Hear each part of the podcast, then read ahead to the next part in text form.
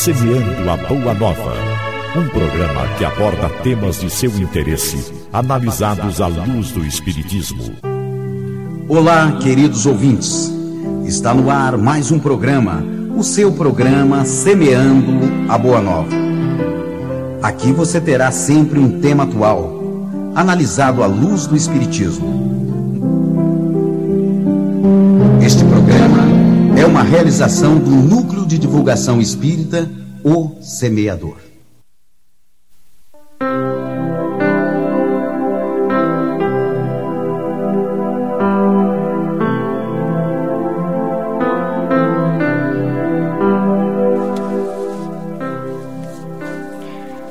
Queridos ouvintes, você está em sintonia com o programa Semeando a Boa Nova. Este programa é uma iniciativa do Núcleo de Divulgação Espírita ao Semeador. É mais um serviço levando até vocês, queridos ouvintes, debates de temas atuais sob o enfoque espírita. E para que este programa fosse levado ao ar para chegar até vocês, existe uma equipe que trabalhou. E essa equipe está composta e aqui presente. Então nós temos o Nelson na técnica, que vai orientar para que este som chegue bem em todos os seus lares. E aqui na mesa, para que a gente possa trocar ideias sobre o tema de hoje, o Almir, o Marinho, o Turíbio, o Hélio e este que vos fala, Valdir. O assunto de hoje é um assunto também que muitas pessoas se perguntam. Santos, anjos, demônios, o que será isso? Então é exatamente esse assunto que nós vamos hoje aqui abordar. Santos, anjos e demônios. Marinho, algumas religiões tradicionais falam da existência do anjo da guarda. Outras seitas e religiões espiritualistas falam do guia espiritual. O Espiritismo, por sua vez, fala de mentores e de protetores espirituais. Podemos dizer que trata-se da mesma coisa em todas essas concepções, Maria? Nossas saudações aos queridos ouvintes em mais esta edição do programa Semeando a Boa Nova. E o tema de hoje, Santos, Anjos e Demônios, com certeza representa algo de muito interesse, porque somos perguntados com frequência a respeito disso no nosso dia a dia. E temos aqui então a oportunidade de conversar, esclarecer a respeito da questão. A pergunta que você nos faz, Valdir, é, nos leva a compreender que os nomes não fazem muita diferença. Nós chamamos, ora, o anjo protetor, ora, o espírito protetor, ora, o guia espiritual.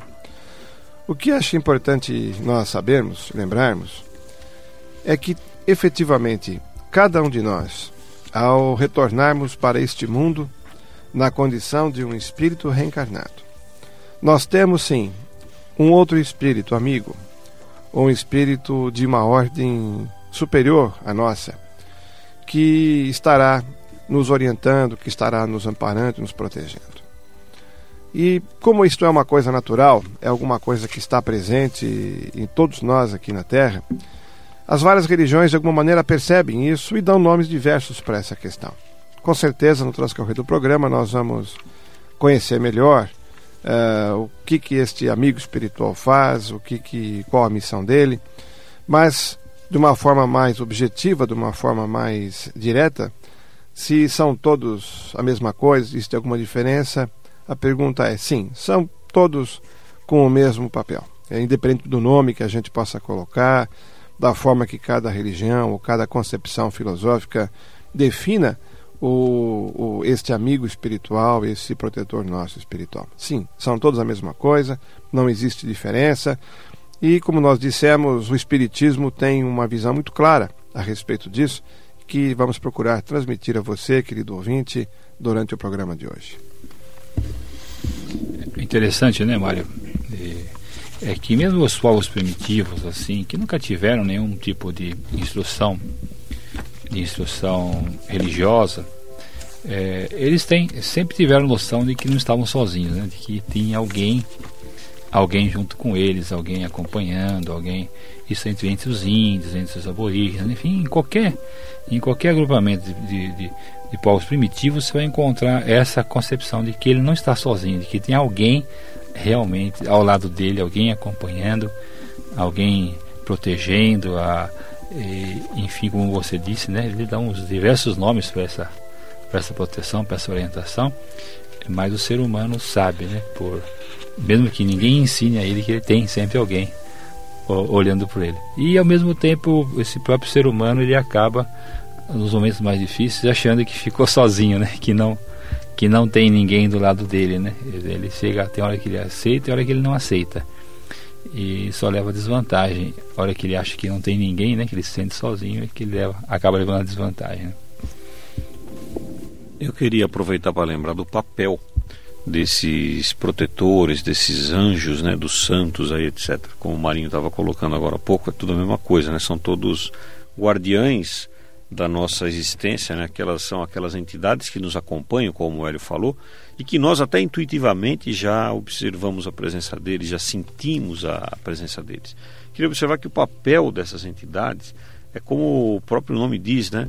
É nos orientar, é nos dar o, o caminho a seguir e por, na maioria das vezes a gente deixa isso de lado, a gente não, não observa que eles estão nos intuindo, que eles estão nos orientando, estão nos ensinando qual caminho a seguir. Então a gente fica até pensando, mas será que tem mesmo? Será que existe mesmo?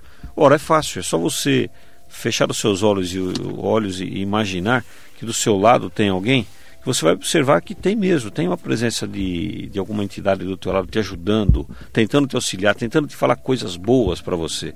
Todas essas ideias boas que vêm para você e são inatas, ou seja, né, não estão com você, elas aparecem repentinamente e são ideias intuitivas que chegam para você de uma forma uh, mais assim. Você parece que está pensando aquilo naquele instante. Essas são as entidades dos protetores que estão conosco.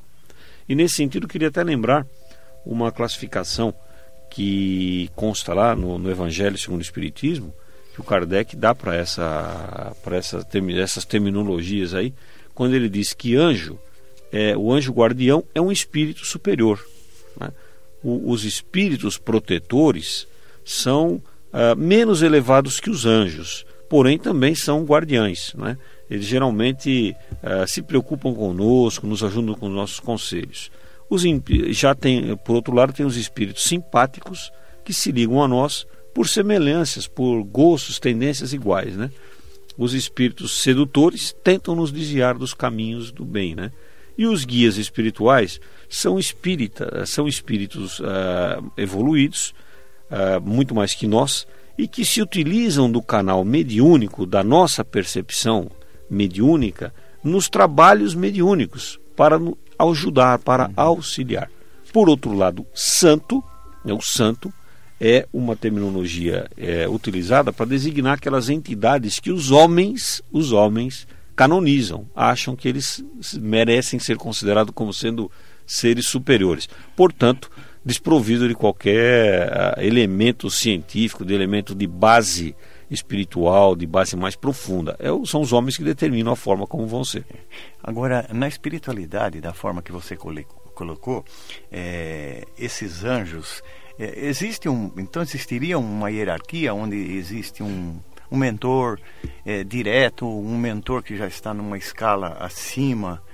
Existe na espiritualidade, então, essa hierarquia desses é, na verdade, protetores? E é claro, e vai caindo até chegar naqueles anjos que nós chamamos aqui, vamos estar trocando ideia aqui, os demônios, né? É, só vou, só vou inverter a sua palavra, Valdir. É. Na verdade, não vai caindo, vai subindo.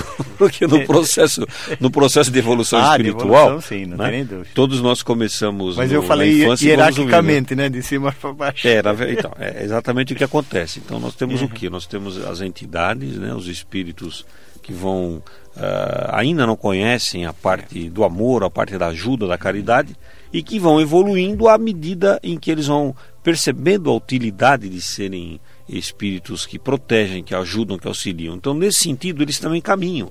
na, na esfera de espíritos sedutores até os anjos guardiães, que são os espíritos superiores. Né? E nós, na maioria das vezes, nós selecionamos aqueles que estão mais próximos de nós, que estão nos ajudando, nos orientando, e falamos assim: este é o meu mentor, né? que é um, aquele que está me orientando, está me guiando, está me dando sentido a seguir. Muito bem, Hélio. Hum, e quanto aos chamados, veja bem, agora nós já estamos entrando na, na, na terminologia demônio, né? E quanto aos chamados demônios, qual é o entendimento do Espiritismo a respeito, Hélio?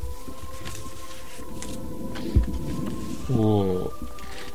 Esses demônios, da forma que as pessoas, no sentido que a palavra, aquela palavra, ela é entendida assim pela, pelas pessoas, né, menos informadas, ele não existe, porque se houvesse demônios, não, ele não seria obra de Deus. Né? E Deus não seria justo para que criando realmente um ser que fosse eternamente voltado para o mal. Então, esse demônio eternamente voltado para o mal, ele não existe, não, isso não, não existe.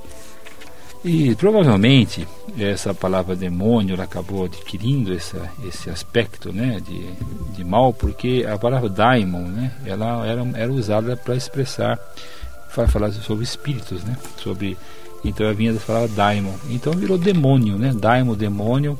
Quando houve as, as proibições lá na Bíblia de comunicação com os espíritos, né? Então quem falava com o espírito falava com daimon, né? Dizer daimon daí para virar um demônio foi foi fácil, né? Ao longo do tempo ele virou, acabou virando esse demônio. Mas esse demônio no sentido, no sentido que, é, que é entendido, que as pessoas entendem, que seja um ser totalmente, eternamente voltado para o, para o mal, é, isso ele não existe.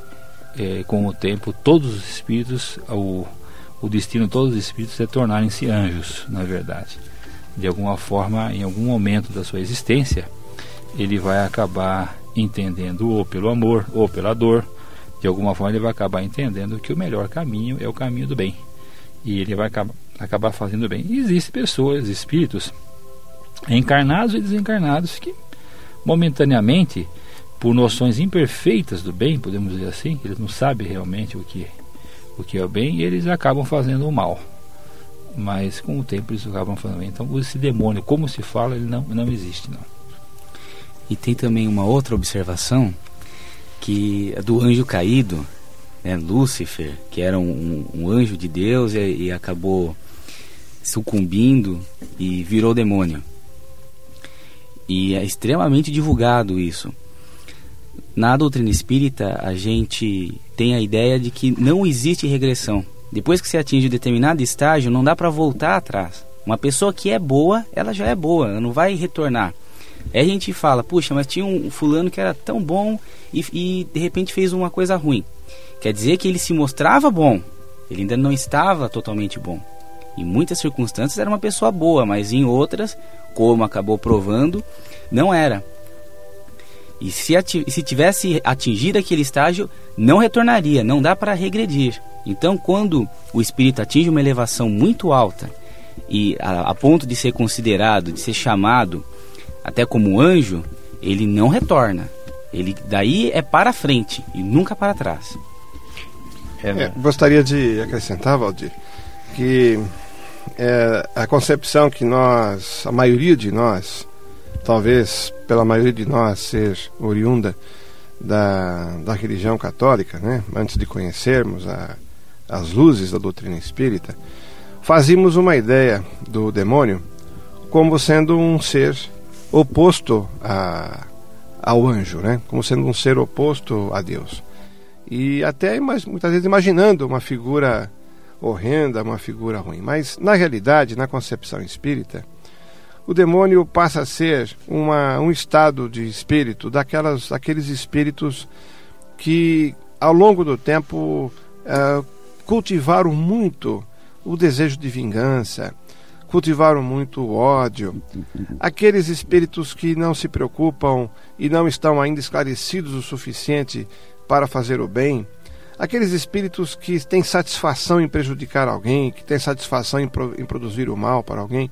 Esses espíritos, quando atuam de uma maneira muito intensa, são, na concepção espírita, os, os chamados demônios. O importante a observar aqui é de que isso é um estado uh, momentâneo que aquele espírito se encontra. Ele pode permanecer nisso por séculos, evidentemente, se ele não se predispuser a, a melhorar. Agora, a, a grande chave que existe nessa condição, nesse estado, é aquele sentimento de felicidade ou de infelicidade. Né? Os espíritos menos evoluídos, os espíritos menos esclarecidos, esses espíritos maus, vamos assim dizer, uh, eles não podem ser felizes.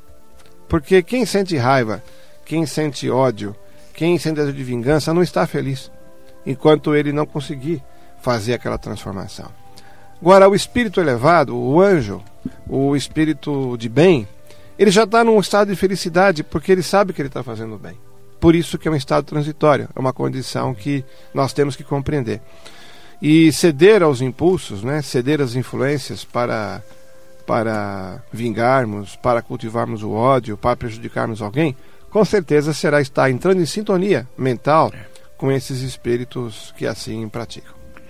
É, alguns programas atrás nós falamos sobre céu e inferno e dizendo que isso é um estado de espírito. Então nós podemos dizer que cada um cria, em função desse estado de espírito, cria o seu dentro de si o seu governador. Em outras palavras, então está criando dentro de si esse anjo ou esse demônio, dependendo do estado, né, de cada um. É, a pessoa tem necessidade, né, de esse essa luta do eterno do bem contra o mal. Isso vem a humanidade ela não consegue entender nada que não tenha o seu oposto. Então ela sempre precisa do oposto, do outro lado, para entender, para entender uma coisa. Então, por exemplo, a melhor coisa de um dia de calor, por exemplo, de um dia de sol, é a sombra. Né? Você procura a sombra para você poder entender que o sol é bom, né? E o sol só é bom porque, e a sombra só é boa porque tem o sol. Então essas pessoas não conseguem entender ainda no nosso atual estágio evolutivo alguma coisa que não existe um contraponto, que não tenha o outro lado, senão ele não sabe o que é. Simplesmente Há sempre uma dualidade. Dualidade. Ele não sabe o que é, o que é o outro se ele não tiver uma, uma coisa. Ele não, ele não sabe se está bom aí. Ele só sabe se está bom se já esteve numa situação ruim. Ah, não, agora está bom, porque antes estava ruim. Né? Então, agora está ruim, porque antes estava bom. Então, isso com isso, essa necessidade que o ser humano tem de criar essa, essa expectativa. Então, tudo aquilo que acontece que não lhe agrada, Quer dizer, os antigos, quando vinham aqueles fenômenos, fenômenos geológicos, por exemplo, de um furacão, né, de, um, de uma tempestade, né, ou de uma peste que abatia os animais, o rebanho matava todo o rebanho, ele não tinha explicação para aquilo. Ah, quem que foi aquilo? Ah, se Deus é bom, ele me deu o rebanho, quem me tirou? É alguém que é é alguém que é que é contra mim, que, que não é Deus, né? Então aí houve necessidade de se criar esse esse contraponto, essa ao longo da, da história da humanidade. Mas nos dias de hoje, que nós já estamos mais evoluídos, nós já sabemos que mesmo essas, essas dificuldades momentâneas, elas vêm, todas elas vieram para adiantar a humanidade. Porque sempre que a humanidade se atrasa, que ela fica, ela fica assim num, num estado meio, meio letárgico assim, né?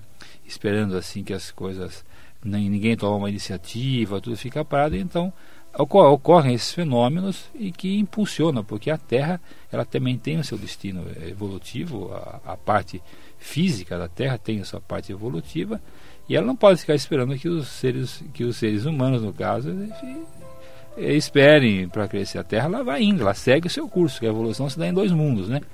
Então sempre que a evolução fica fora da pessoa, a pessoa se atrasa, a evolução continua, ele é atropelado, então ele dá o um nome para isso de demônio, né? ele acaba atribuindo isso ao demônio, né? Quem, e, então foi em função disso que se criou e ele é alimentado até hoje, né? E ninguém se, se cuida de, de, de, de tirar, ninguém cuida de levar essa informação de que as necessidades são amigas. Né? Aí sim, eu digo que você entender que as necessidades são amigas, que as adversidades são amigas, que você que as coisas difíceis que ocorrem na vida da gente faz com que a gente cresça, é aí que a gente cresce, né? A gente cresce, que nós somos impulsionados para frente, nós vamos ver que realmente se existisse esse demônio, se fosse o demônio que fizesse isso, ele seria bonzinho. Né? E, e, vamos também pensar o, o que, que é o mal? O mal é simplesmente a ausência do bem.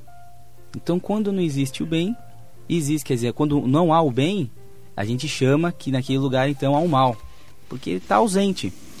Seria o fazendo uma comparação também, sempre a gente necessita de uma dualidade, quente e frio, escuro claro. Então, se não tem o bem, existe o mal. E como Deus é amor, o mal é criação dos homens. Turíbio. Valdir, eu queria pegar um pouquinho o, o que o Hélio estava falando agora aqui, que é essa existência né, constante do demônio, etc. Tal. Então, na verdade, só queria lembrar que, como nós acabamos de dizer, por não existir efetivamente um ser chamado demônio, nada disso, na verdade são espíritos que ainda não aprenderam a presença do bem, como o Almir acabou de falar, né? que eles vão entender isso também, eles vão se transformar e vão ser bons também. O que, que acontece? Normalmente as pessoas, quando estão, como você falou aí, com o seu interior não voltado ao amor, à prática da caridade, da ajuda, etc., acabam se sintonizando com entidades desse uhum. tipo. Então o que acontece? A pessoa procura rapidamente começar a orar, a pedir para se livrar logo. Não, me tira esse, esse tormento, me tira esse problema, me tira esse espírito que não é bom aqui de mim, etc. Então, na verdade, se a pessoa mudar a sua forma de ser, se ela mudar o seu interior, etc., esse, essa entidade aí, esse demônio, etc., né, esse espírito não evoluído, não ainda engajado no amor e na prática do, da caridade, ele vai largar essa pessoa, se a pessoa mudar a sua forma de ser. Então, é, efetivamente, depende muito do nosso comportamento também, sermos ou não seres felizes, né? buscarmos outras formas de ligação. Almir, a religião católica pratica o culto aos seus santos. No entender do Espiritismo, existem esses santos? Olha, a denominação de santo é realmente católica. É. Mas muitos desses espíritos são que são considerados santos têm uma, uma grande evolução moral, principalmente moral. E é a partir dessa evolução moral e de atos que eles praticaram enquanto estavam reencarnados é que conferiram esse título. Então existe o santo, mas a gente tem que entender como até anjos, demônios, a designação não importa. E o espiritismo os vê como espíritos evoluídos. São queridos companheiros de jornada que vieram com missões específicas que auxiliaram muito a humanidade e saíram desse planeta melhor do que quando entraram. E, e, nada mais que uma justa homenagem dos homens a esses espíritos evoluídos, né? Que trouxeram pela missão, né? Pela missão que uh, abraçaram o bem uh, que trouxeram. É, eu acho que esse ponto que você, Valdir e Almir, se referiam aos santos, né? É interessante nós, espíritas, também manifestarmos que é, o espiritismo não tem a pretensão de, de fazer essa análise de quem que é nos céus santo ou quem não é santo. É isso que aqui foi dito, que independentemente do nome, independentemente da designação que se possa atribuir a esses espíritos evoluídos, o espiritismo simplesmente entende que eles existem. Existem e são conquistas individuais. São conquistas feitas com base nos princípios de amor. São conquistas feitas quando eles renunciam em favor da humanidade. Agora, é, a pergunta que foi feita originalmente é se existe o santo da mesma maneira que a Igreja Católica é, atribui. Não, aí não. O Espiritismo não, é, não entende assim. O Espiritismo claramente não tem a pretensão de dizer quem é que é santo lá no céu. Né? Isso é uma coisa que os homens ah, por critérios diversos, que nós não compete a nós aqui julgar, fazem. Até porque eh, podem existir muitos espíritos evoluídos, muito mais evoluídos do que a gente possa imaginar, que viveram aqui na Terra no anonimato. Existem espíritos que muitas vezes, na, na, na sua humildade, na sua renúncia, na sua missão junto a comunidades desconhecidas, pobres, uh, uh, fazem coisas de tanta grandeza espiritual que quando desencarnam, eles têm grande uh, reconhecimento e grande valor espiritual pela conquista que eles fizeram. E, no entanto, aqui na Terra, não necessariamente foram conhecidos. E o inverso também ocorre. Às vezes nós conhecemos né, pessoas que são muito conhecidas aqui na Terra e que os homens, de alguma maneira, podem erradamente achar que são espíritos evoluídos, mas ninguém sabe na realidade o que se passa no íntimo de uma criatura. Só Deus sabe. Só Deus é que realmente sabe quais são os verdadeiros valores espirituais que cada um de nós tem. Veja com nós mesmos, né? Quantas vezes nós nos achamos é, que já somos dotados de determinado padrão moral? Quantas vezes nós mesmos achamos que nós já somos dotados de determinados valores, né? E na realidade nós de vez em quando percebemos que nós nos enganamos e nós não somos tudo aquilo que nós pensamos, né? Imagina então quem somos nós homens para dizer quem que no, no céu tem mesmo os verdadeiros tributos espirituais. Valdir, eu queria aproveitar exatamente o ponto que o Marinho está colocando agora e lembrar o seguinte: quando nós designamos alguma entidade como santo, nós estamos, uh, pelos, pelos critérios que os homens estabelecem, designando que é uma pessoa que fez algum milagre, alguma coisa em especial, etc. Só queria lembrar uma coisa, né? Uh, nós sabemos que pela lei da causa e efeito, uh, todo mundo que pratica o bem vai receber coisas boas também. Então, todos aqueles que praticam bem, que pedem com fé, com desejo, com perseverança, etc., vão conseguir os seus intuitos. Então, na verdade, esta concepção que nós atribuímos, dizer assim, o santo, não sei o que, etc., nós estamos nos dirigindo de uma forma, vamos dizer, nós estamos rotulando uma entidade que realizou alguma obra boa, alguma obra de benemerência, etc. Então é por isso que algumas religiões, como foi dito aqui, uh, chamam essas entidades de santo. Mas também, e você pega, por exemplo, vamos pegar um exemplo com um exemplo aqui para o ouvinte entender. Né? Você pega Francisco de Assis. Toda a obra de benemerência, de ajuda, de auxílio, de assistência, trabalhada por esse grandioso espírito quando esteve encarnado e mesmo depois de desencarnado as suas obras continuam, né? Que é que foi Francisco de Assis. Então uma uma determinada religião ah, achou por conveniência que devia chamar Francisco de Assis de São Francisco de Assis e passou a chamá-lo de santo. Agora tem outros aí é que está o ponto que o Marinho levantou que acho importantíssimo ressaltar que também estiveram praticando obras de benemerência, de assistência, etc., e estiveram no anonimato, como o Marinho lembrou. Não falaram nada, não, não contaram para ninguém o que fizeram. E esses aí, então, também deveriam ser reconhecidos como santos. Então, nós deveríamos ter um santo anônimo, né, o São Anônimo, que seria o genérico, atenderia a todos. Né? É, e nesse caso, muitas vezes, como você disse, teve obra uh, atrás de da, assim pela sua vida, uma obra é, benemérita e, e, foi transformado em santo. E algumas vezes a gente vê o caso contrário, por um ato isolado, algumas vezes é, recebe essa, essa terminologia de santo por um ato isolado. E algumas vezes a, a pessoa não vê o, o que se foi feito para trás, como é, obra. E também lembrar que nós só seremos reconhecidos ah, como no nosso processo evolutivo pelas nossas obras e não pela rotulagem que nós temos. Se nós fizermos uma atitude boa, um, um, alguma coisa boa para alguém, não significa que isso vai nos dar o passaporte para sermos espíritos evoluídos, não. É o conjunto das nossas obras é que vai nos possibilitar ao crescimento, ao desenvolvimento, a nossa ascensão espiritual. Então, Hélio, é, qual é a missão então dos chamados santos, anjos e protetores espirituais? Isso é, dentro do enfoque espírita. Qual é a missão? Nós vamos a um breve intervalo e voltaremos em seguida. Enquanto isso, Hélio, medite sobre a sua resposta.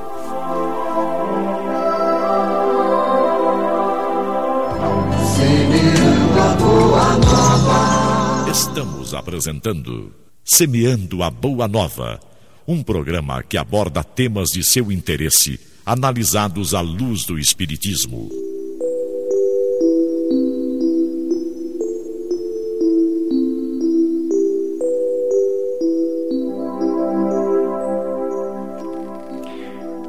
Prezados ouvintes, Semeando a Boa Nova continua.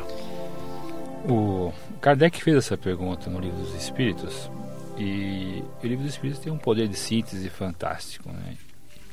Então eu eu eu acho que sempre nós temos que nos ater a essa síntese que ali está, porque a amplitude do tema poderia levar-nos a falar muito, muito, muito, muito sobre isso e talvez até sairmos daquele do verdadeiro objetivo que tem um chamado como um anjo santo ou protetor espiritual.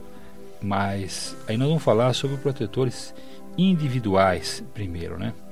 Quer dizer, é, a resposta vem assim, que é a missão de um pai para com os filhos. Conduzir os seus protegidos pelo bom caminho, ajudá-lo com os seus conselhos, consolá-lo nas suas aflições e sustentar sua coragem nas provas da vida. Então, ou seja, é alguém que vai ficar junto, ao lado do seu, do seu protegido, no, no bom sentido da palavra, né? e, e que vai ficar sempre disponível para fazer com que essa pessoa cresça. O que as pessoas entendem pouco ah, dessa missão é que ele não interfere no livre-arbítrio da pessoa. Aí por isso que as pessoas pensam às vezes que estão sozinhas. Porque quando ela deriva para o lado, para o caminho do mal, por falta de uma outra palavra, deriva pelo caminho menos adequado, eles simplesmente eles alertam, alertam, alertam, a pessoa ela, ela insiste em seguir aquele caminho, ele respeita. Ele respeita e ela pensa até que ele se afastou dela. Não, mas ela é que se afastou do, do, do, do seu, do seu protetor. E ele fica sempre disponível ali ao lado, aguardando o momento de ser. Fala, Marinho. E Hélio, é, é possível esse espírito protetor, em algum momento, deixar de proteger o seu protegido? É, no, no, sentido da. É, no, no, no, sentido de, dessa proteção, essa, esse proteger, proteger, fazendo por ele, ele deixa mesmo, porque a pessoa tem que aprender né, a, a caminhar sozinha.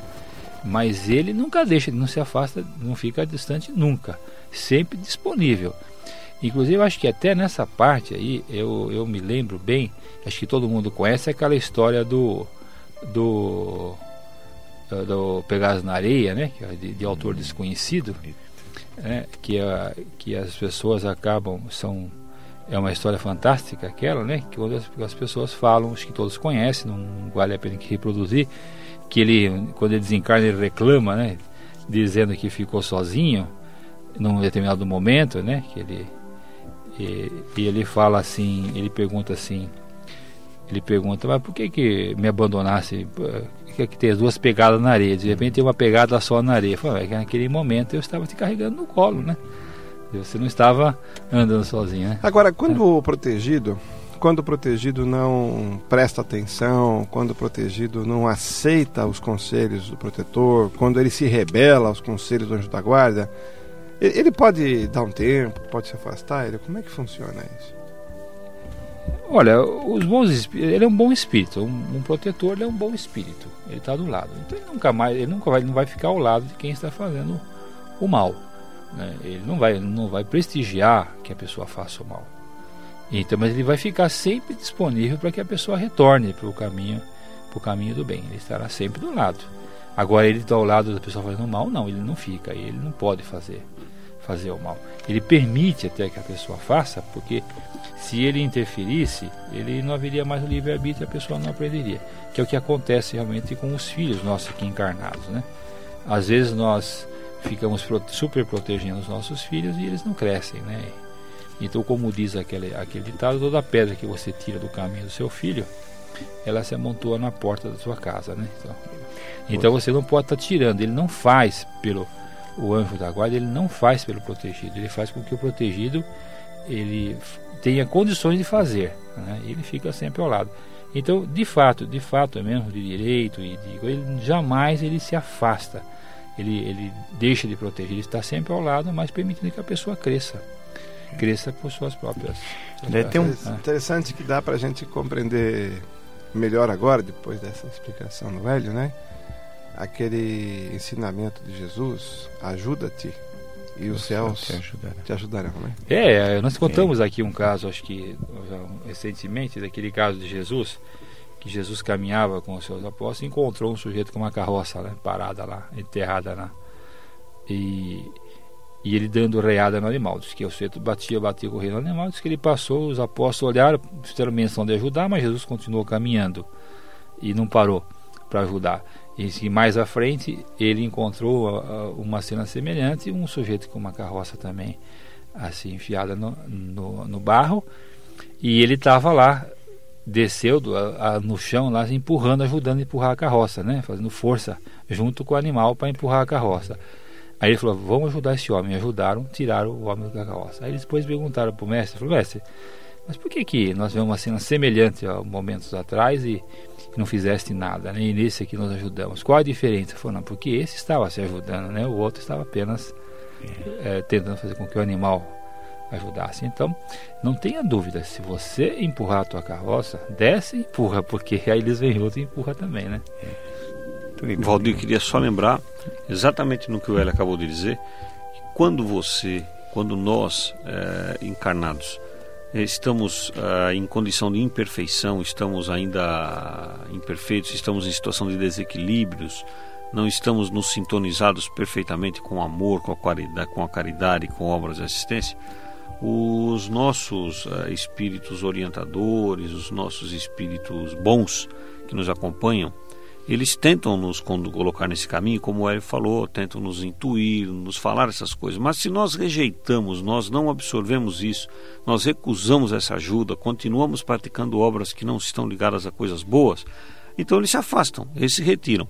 E nesse momento, então nós começamos a ficar sintonizados com aqueles espíritos que não são bons, aqueles que passam a ter em nós o caminho livre para as suas, as suas satisfações. Então é de onde vem os processos de obsessão, é. os processos de, se, se instalam, influência. Né? Se instalam dentro da gente. E, nós falávamos, inclusive, do, do, do protetor individual. Agora, por exemplo, tem um protetor também que não é individual, que ele protege um grupo. Ele protege uma família, né? ele protege uma família, ele protege um município, né? ele protege um, um estado, é. né? ele protege um país, um país. Né? ele protege uma empresa, uma empresa onde tem um agrupamento de pessoas dentro de uma empresa, onde tem muitas vidas, ele protege uma empresa. É. Então aí, aí, essa ação dele não é tão não é tão individual, ela é no coletivo, onde ela, ele procura sempre trazer, né, trazer, fazer com que aquele grupo seja formado por trazer socorro para aquele grupo. Então é uma ação assim mais mais coletiva, né? Então é. nem todos elas. É, você percebe que quanto maior a evolução do espírito, maior é o número de pessoas que ele protege ao ponto do, da, do planeta Terra inteiro ser protegido por Jesus. É, o planeta é. onde ele governa. Então, às vezes, você pega, tem gente que pede, por exemplo, um, uma proteção assim individual para um espírito de, de, de, elevada hierarquia. Mesmo um santo da Igreja Católica, né, de elevada hierarquia lá, que é considerado. Francisco de Assis, por exemplo, como você citou anteriormente aí então, assim, deve estar nesse momento, ele, ele, ele, ele protege, ele tem uma, uma função hierárquica superior, trabalhando, mas a pessoa se dirigindo a ele, de alguma forma, virá alguém, né? Alguém ligado a essa fraternidade dele, ligado a essa coisa, para poder trazer o socorro para a pessoa. Nos meios espíritas é o Bezerra de Menezes, né? É. O Bezerra de Menezes, que ele é evocado, acho que no mesmo, no mesmo momento ele é evocado em, em de norte a é, sul. De norte a sul do, do, do país e, e né? Como? E não é considerado santo. E não é considerado santo, né? A pessoa nem conhece, mas às 9 horas da noite, então, os, os, mais tradicionais, ele é evocado no Brasil inteiro, o Bezerra de Menezes. Então, obviamente que ele não podia estar em todo lugar, mas... E é por isso que ele tem uma equipe chega. enorme de trabalhadores. Tem uma falange muito grande. Almir, quando nós rezamos a Deus pedindo alguma coisa, quem é que nos ouve? É para, para nos atender é Deus ou o protetor espiritual? Olha, o, os nossos amigos da espiritualidade falam que quando a gente remete uma prece, tanto faz se a gente remete para Deus ou para um espírito protetor. Ela vai ser atendida se, obviamente, for para o nosso bem. Então, se a gente remete para Deus, é, existe os executores da sua vontade. E se a gente remete para o, um espírito protetor, um espírito amigo, ou um Bezerra de Menezes, algum, uma Joana de Ângeles, algum espírito que teve um papel predominante aqui na Terra e trabalha em favor da humanidade, ele vai estar tá, muitas vezes também não podendo auxiliar diretamente, mas enviando um mensageiro. De qualquer forma, os espíritos sempre falam que nada acontece sem o consentimento de Deus. Valdir, deixa eu aproveitar só nessa colocação do Almir e lembrar daquilo que o, o Silveira Sampaio nos conta lá no livro Evolução em Dois Mundos. Aliás, desculpem, o Silveira Sampaio nos conta no livro O Mundo em que Eu Vivo, né? O Mundo em que Eu Vivo é o nome do livro dele, que diz o seguinte, que ah, existe no plano espiritual o centro de registro de rogativas que atendem os pedidos. Agora, todos os pedidos que nós fazemos vão, são catalogados num centro de atendimento de rogativas. E esses pedidos, eles não são atendidos somente ao bel prazer. São consultados os mentores individuais, que dão orientação também para aqueles pedidos que estão chegando, para que não haja ah, o desvio ah, dos caminhos pelos quais nós estamos ah, condicionados a, a, viver as nossas obras de construção. Porém, fica claro também no que nos explica, nos ensina Silveira Sampaio, que a maioria dos pedidos que são feitos aqui no planeta Terra, eles acabam ficando absorvidos na crosta do planeta. Por quê? Porque não são exercitados esses pedidos com a força mental adequada, com o desejo, com a fé que nós necessitamos ter. Então são pedidos que são feitos assim: ah, gostaria disso, disso, disso. E acabam ficando por aqui mesmo, não chega lá. Então ele diz assim: é preciso exercitar o poder mental, a ligação efetiva com Jesus, com os mentores, para esses pedidos chegarem no centro de atendimento de rogativas. Aliás, falava-se que quando Bezerra de Menezes estava aqui encarnado, quando ele ia fazer prece, para aprender a fazer prece, era ver ele fazendo. Porque ele fazia com um sentimento, com uma emoção tão grande, toda prece que ele fazia, ele chorava. E se desprendia uma energia enorme, de imenso amor. Uh, Mário, uh, da mesma forma que existem os espíritos bons que desejam ajudar, existem aqueles maus que procuram prejudicar. Agora, e por que que um espírito mau, que ainda não tem o esclarecimento, se liga a nós e muitas vezes tenta nos prejudicar. E o protetor permite. É, muito interessante esse ponto, Valdir, porque é, muitas pessoas perguntam isso pra gente, né? E às vezes companheiros, é, beneméritos, né? pessoas que trabalham independentemente até das religiões, que se dedicam muito à beneficência, se dedicam muito à caridade, às vezes são objeto de um acontecimento menos feliz, menos fortuito, e nos perguntam isso. Puxa, por que que isso aconteceu, né? Uh, eu tenho a impressão que nós precisamos voltar a lembrar um ponto que já foi dito aqui no programa, por um dos nossos companheiros aqui, que é a questão da sintonia, a questão da ligação, né? Quando, ah, infelizmente, ainda existem é, espíritos menos esclarecidos ainda existem espíritos uh, que se afinam, que têm afinidade, que têm que gostam ainda da, de prejudicar, de praticar o mal. Uh, da mesma maneira que existem homens que também ainda praticam o mal e não se preocupam muito em fazer o bem, prejudicam as pessoas. Isso é uma característica do estágio evolutivo que a nossa humanidade encarnada e desencarnada se encontra. Agora, a nossa proteção, na realidade, é a forma que nós temos de procurar evitar a influência de eventuais espíritos que desejam orientar para nós os seus, uh, os seus desejos de prejudicar-nos, uh, tem que estar procurando estarmos numa sintonia diferente. O, se falamos dos espíritos, que porventura queiram nos prejudicar, quanto menos estivermos em afinidade com eles, quanto menos estivermos na mesma faixa de pensamentos, na mesma faixa de ideais deles, tanto melhor para nós. E aí é que nós estaremos dando as condições para que os espíritos protetores possam nos ajudar. Quando nós falamos da prece, quando nós falamos da oração, eh, nós uh, talvez não tenhamos a ideia do valor que uma prece num momento desse tem, porque aquilo é como se estivéssemos dando força, estivéssemos dando energia, combustível, para que o nosso espírito protetor possa nos ajudar a nos liberarmos da influência de um espírito menos evoluído, um espírito que nos deseja fazer o mal. Portanto, se aqui na Terra nós nos protegemos fisicamente, uh, protegendo as nossas casas, uh, buscando seguranças, buscando vigilantes, olhando se a porta de casa está bem fechada, para que os espíritos encarnados menos evoluídos não nos eh, façam tanto mal, espiritualmente, nós temos que proteger a nossa casa espiritual. E a tranca da nossa casa espiritual são as boas ações, a tranca da nossa casa espiritual é a nossa sintonia com o espírito protetor. Ou seja, o espírito protetor somente não vai ter condições de nos ajudar quando nós não tivermos passando para ele alguma coisa em termos de boa vontade, em termos de trabalho, em termos de pensamentos elevados, porque é aí que ele aure o combustível para poder nos ajudar. Kardec pergunta a um espírito se um espírito mal poderia, se quisesse, fazer algum mal para nós. E a resposta é categórica: não. Deus não permitiria. Então por que, que ocorre o mal? Nós permitimos. Lembrando até, fazendo um, um, o que o, Mar, o Marinho falou, é, que a gente tem até uma frase que fala isso: a gente deve confiar em Deus, mas trancar a porta do carro.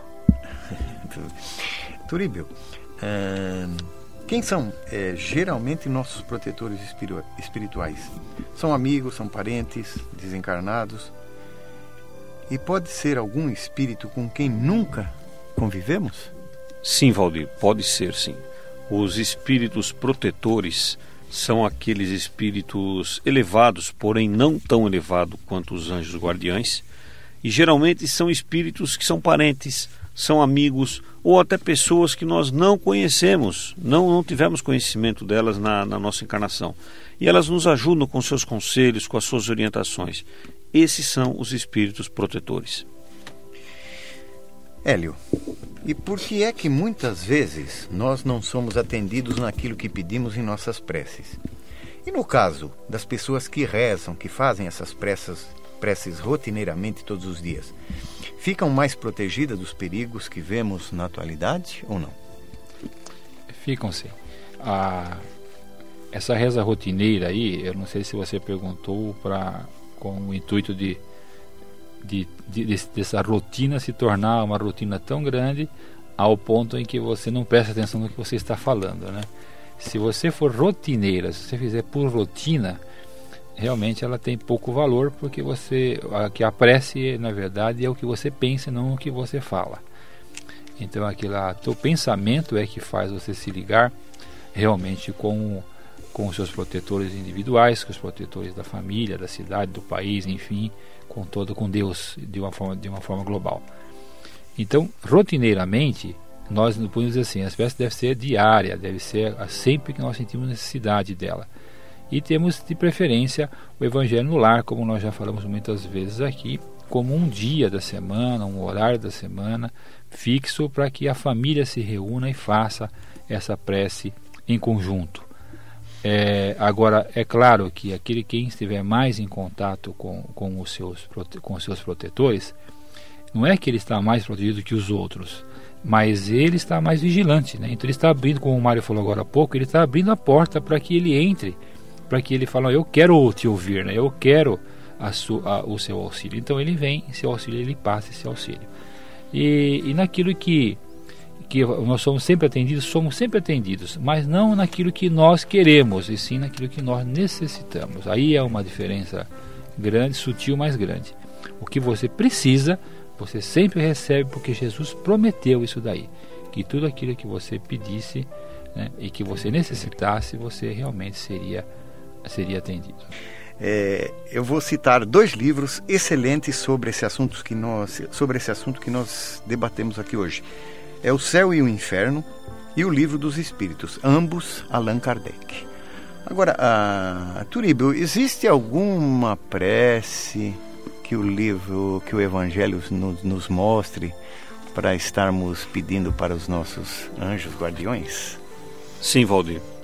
Nós temos lá no Evangelho segundo o Espiritismo uma prece que nós podemos, aí o ouvinte pode inclusive ouvi-la agora, que é uma prece rapidinha e curta e que nos serve para ligar a, a esses espíritos que nos auxiliam, que diz assim: Meu Deus, permiti aos bons espíritos que nos assistem virem em nossa ajuda quando estivermos em sofrimento e nos amparar se nós vacilarmos Fazei, Senhor, com que nos inspirem a fé, a esperança e a caridade.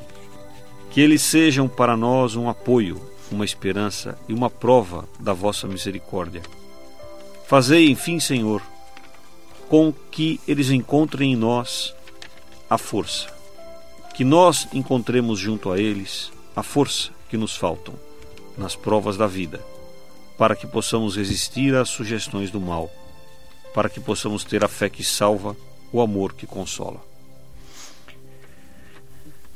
Queremos agradecer aos ouvintes a atenção que nos dispensaram e para o encerramento do nosso programa de hoje, nós ouviremos na voz de Chico Xavier a mensagem Confia sempre do Espírito Meimei que se encontra no CD Momentos de Paz.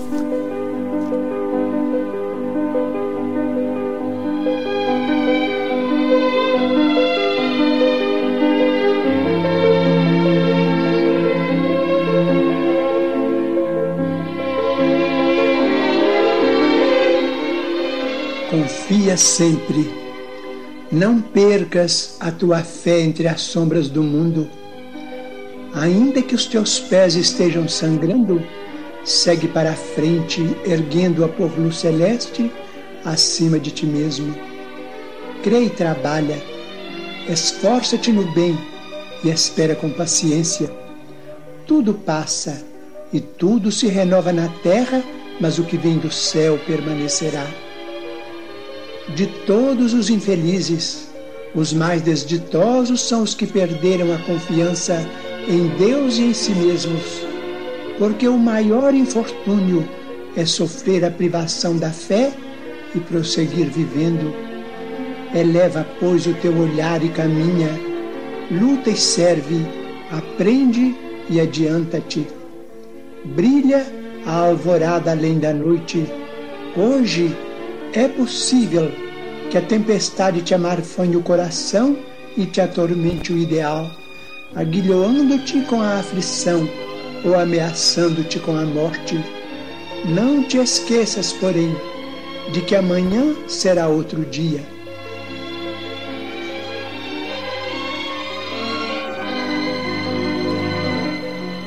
Uma boa semana para você, ouvinte.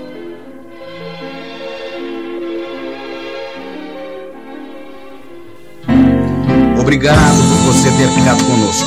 Na próxima semana, neste mesmo horário, nos encontraremos novamente para analisar mais um tema de muita importância em sua vida.